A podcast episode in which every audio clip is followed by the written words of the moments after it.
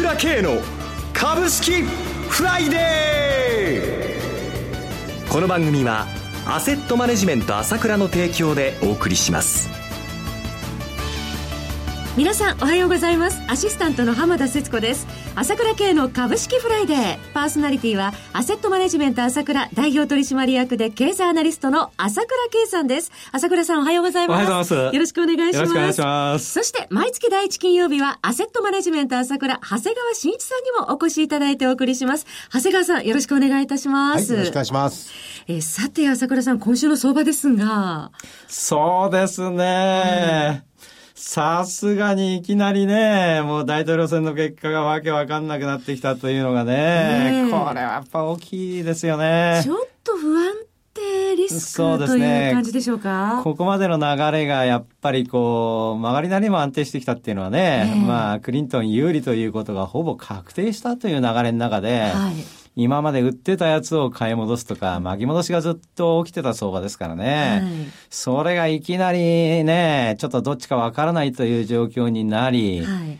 現実にどっちかわからないと いうのが今の状況ですから、はい、やはりそのポジション相当持ってるところも多いですから、それを巻き戻したの、またやっぱりちょっとキャッシュにしとかなきゃならないっていう動きはまあ出るのはしょうがないですよね。はい、そのトランプリスクへの警戒感から為替も1ドル103円割れということになりましたそうですね。102円50銭まで入りましたけども、はい、やっぱりどうしても株を売り、円を買いという動きは出てきてしまいますよね。はい、えー、で、結局まあ FOMC あっても、まあ、あ思ったほどやっぱり踏み込めなかったですね。12月利上げっていう感じで踏み込み言うこともできないし、はい。まあ、全てが大統領選待ちということになってますので、あとはやっぱりそのポジションをどのぐらいこれからまあ、あ落としていくという動きが続くのかというところですよね。はい、まあ、日銀は引き続き買ってですね、海洋力は十分あるとはいうものの、やっぱりこの圧倒的な動きにはちょっとこうしきれませんから、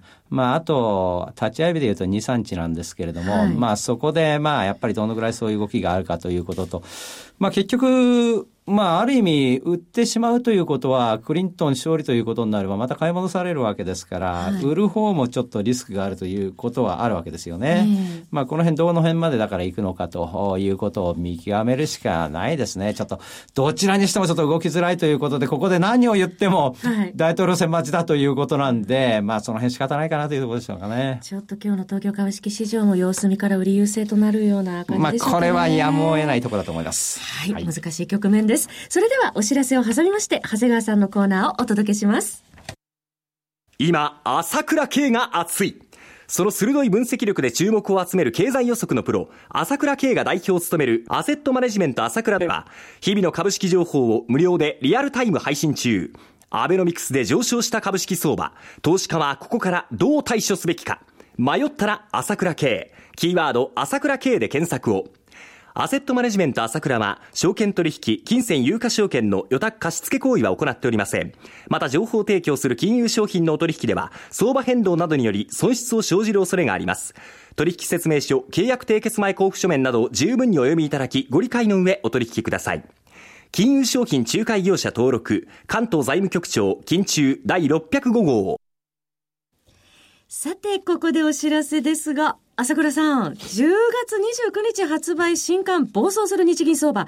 売れ行き好調のようですね。そうですね、おかげさまで。はい。まあ、今回も自信作ですからね。そして日経新聞の今日の2面に広告が出ておりますね。ちょうど本の広告が。そうですね。はいえー、もう世界経済は人類史上かつてない危険水域にあるということで、結構日銀の話だけのみならず外部要因などについても。そうですね。そのことも書いてますけれども、はい、やっぱりどう考えても日銀が暴走してるじゃないですか。はい、いや、このことは書きたかったですよ。えー、これ今後どうなっていくのかっていうことね。ちょうど今のことも書いてくださってるということですね。はい。トランプのことも書いてありますよ。ぜひ皆さんお読みください。そして今月は年内最後の朝倉さんのセミナーが東京と大阪で開催されます。そうなんですよね。結局これ大統領選の後どうなるかっていうことがポイントじゃないですか。だからここゆっくり話したいですよね。はい、えー、それからまあその、まあイタリアの総選挙はこの後もあるし、ブレグジットもあるし、はい、中国経済もあるし、いろいろあるわけですよね。えー、この辺を踏まえて、また来年はどうなるのかということも含めてですね、はい、年内最後のセミナーなんですけどね。いいことが聞けると思いますよ。来年も近づいてきてますしね。そろそろね、見通しが気になるところです。えー、それからまあ、あの、まあ、ここにいる長谷川慎一のね、はい、銘柄コーナーもありますから、はい。バッチリですね。長谷川さんも登場されるということですね。えー、11月のセミナーも聞き逃せません。日程は11月19日土曜日が東京で、11月26日土曜日大阪で開催されます。セミナーのお申し込みは検索サイトで、朝倉慶 ASK1。1は数字の1と検索していただきまして、ASK1 のホームページをお開きください。ショッピングのところからセミナーのお申し込みができます。えー、また、フリーダイヤル0120-222-464、0120-222-464でも受け付けております。よろしくお願いいたします。さて、ここからは長谷川慎一の株式金曜ダービーのコーナーです。長谷川さんに注目銘柄を挙げていただきまして、さらに次回ご出演時には取り上げていただいた銘柄の1ヶ月間のパフォーマンスを検証。そして、長谷川さんの予想を採点しようというものです。ただ一点お気をつけいただきたいのは、買い推奨するものではございません。長谷川さんの視点で注目される銘柄を挙げていただくものです。投資の最終判断はご自身で行ってください。さて、先月取り上げていただいた銘柄の検証からいきたいと思いますが、長谷川さんよろしくお願いします。はい、よろしくお願いします。まず、ジャスタック上場6918アバールですね。はい、えー、こちらは、10月7日の寄り付き1372円で取り上げていただいて、その後1568円、10月18日に、えー、高値を更新して、えー、昨日の終わりに、おとといの終わりには1407円というところまで来ましたね。はい。はい、はいそして CRE ですが、えー、10月7日、寄り付きの段階3360円でスタートしまして、分割があったんですよね。そうなんです。分割前に10月26日3600円まで上昇する場面がありまして、はい、えー、10月27日に、えー、分割後の高値1799円更新ということになりました。はいえー、そしてもう一銘柄ですね、えー、3193の鳥貴族におきましては、10月7日寄り付き、えー、2570円でスタートしまして、10月20日2886円の年初来高値を更新しておりました。おとといの終わりには2606円というパフォーマンスとなりました。はい、えさて、今月はいかがでしょうか？はい。えっ、ー、と、今、まあ、医療費のですね、国の負担っていうのが41兆円になってまして、はい、25年には54兆円まで増えるという試算があります。はい。そんな国にとって希望は後発薬の普及です。うん18年から20年度の早い時期に80%以上と従来から大きく引き上げられました。はい。後発薬各社は積極投資を繰り広げてまして、そこで注目されるのが製剤機械の会社なんですね。はい。で、今回取り上げるのはフロイント産業です。はい。フロイント産業コード番号が6312ジャスダック上場です。おとといの終値は1638円。直近には10月28日に1875円の年初来高値更新です。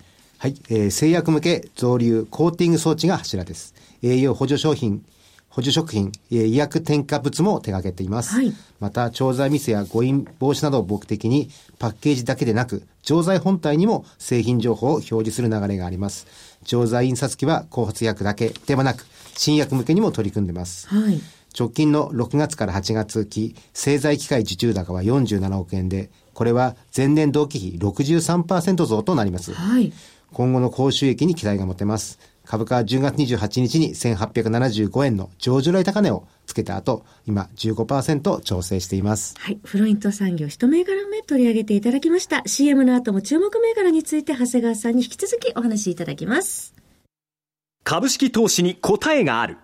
株高だからといって必ず設けられる保証はない。だからこそプロの情報が欲しい。そんな時に朝倉慶。経済予測のプロ、朝倉慶の情報は、アセットマネジメント朝倉のウェブサイトで、日々無料でリアルタイム配信中。迷ったら朝倉慶。キーワード、朝倉慶で検索を。アセットマネジメント朝倉は、証券取引、金銭有価証券の予託貸付行為は行っておりません。また、情報提供する金融商品のお取引では、相場変動などにより損失を生じる恐れがあります。取引説明書、契約締結前交付書面などを十分にお読みいただき、ご理解の上お取引ください。金融商品仲介業者登録、関東財務局長、金中第605号。さて、長谷川さん、続いての銘柄はいかがでしょう？はい。次にご紹介するのは、マルハニチロです。はい。えー、コード番号1333、おとといの終値2941円でした。えー、プーチン大統領の来日が12月15日に決定して、はい、北方領土問題の解決に期待が寄せられています。資源開発にも期待が高まりますが、水産資源にも期待が持てます。はい、業績は好調で、第一四半期の営業利益の進捗率は49%に上ります。はい好業績ということですね。はい、はい。続いてはいかがでしょうか？はい。えー、次にご紹介するのは CRE です。はい。コード番号3458です。おとといの終わりに1563円。直近では10月27日に1799円の昨年来高値を更新です。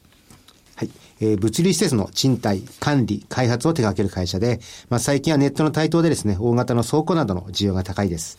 えーまあ、どこでもいいわけじゃなくてですね、高速道路の近くとか利便性が大事になります。で、この会社系列の物流利と思ってまして、今期中の上場を目指しています。